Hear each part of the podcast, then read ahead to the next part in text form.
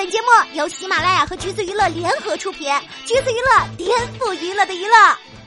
Hello，大家好，欢迎收听橘子新鲜报，我是橘子君钓儿。作为一个 nine percent 的忠实团粉，一年多了都没有等到百分九的团综，结果先看到了月华妻子的团综。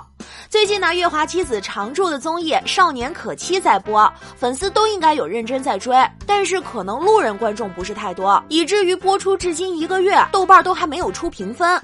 主要的内容呢，就是月华妻子拜访大咖前辈，从前辈那里学点人生经验。先是腾格尔，再是郑秀文，现在就轮到了蔡国庆。昨天播出的内容呢，是蔡国庆见面前要考核他们几个人的芭蕾舞，大家就跳起了芭蕾舞的几个基本动作。几个人里面只有朱正廷有相关的功底，所以呢，蔡国庆看完舞蹈以后，首先点名表扬了朱正廷。但是表扬完之后，他就很严肃的讲了朱正廷有几个动作是错误的。本来以为是一些专业上的指点，结果还不是。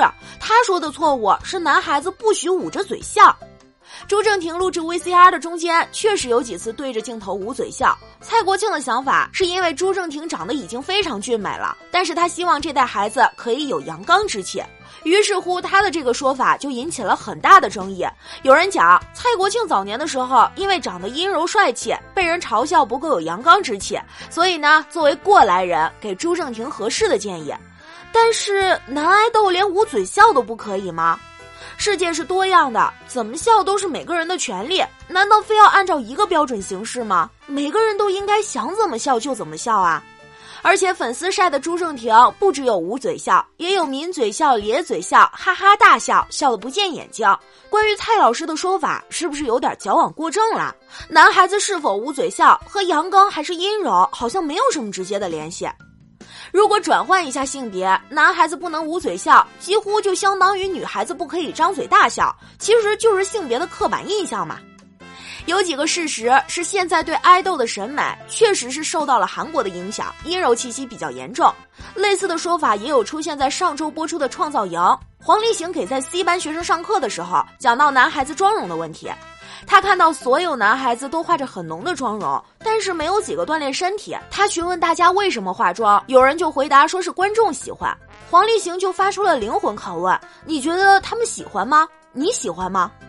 他在问化妆时间，有人回答一个半小时。黄立行再次震惊：“你们花超过十分钟在镜子前就有问题了，花那么多时间，因为你们想好看。”黄立行的意思是锻炼是永远的加分项。于是苏有朋给自己班上的人带烧鸡，黄立行送的则是蛋白粉。好吧，黄立行老师确实是出了名的身材优越。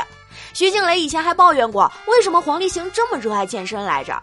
他也很愿意为了拍戏去锻炼自己的身体。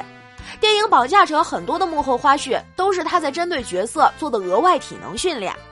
讲真，锻炼的确是加分项，而且爱豆对身体要求很高，不锻炼可能无法支撑几个小时又唱又跳的舞台表演。黄立行呢，本身是一个出生于美国的 A B C，所以热爱运动健身，追求小麦色皮肤，并且充满阳光活力。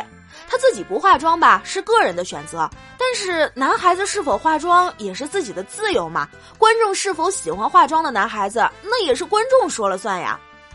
而且健身和化妆真的没有冲突。很多爱豆舞台上有着精致的舞台妆，其实私底下腹肌、胸肌、肱二头肌那是应有尽有，分分钟让粉丝想舔屏的节奏。包括去年下半年的时候，钓儿做过一期关于少年娘则国娘的节目。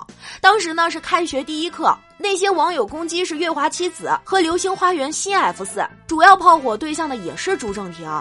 鹿晗和关晓彤甜蜜暴击播出的时候，有一个全国散打冠军非常的愤怒，他表示剧情漏洞百出，希望不要误导观众对于搏击的认知，别侮辱观众的智商和这个运动项目，并且讲了搏击不属于娘炮，不男不女的人请走开。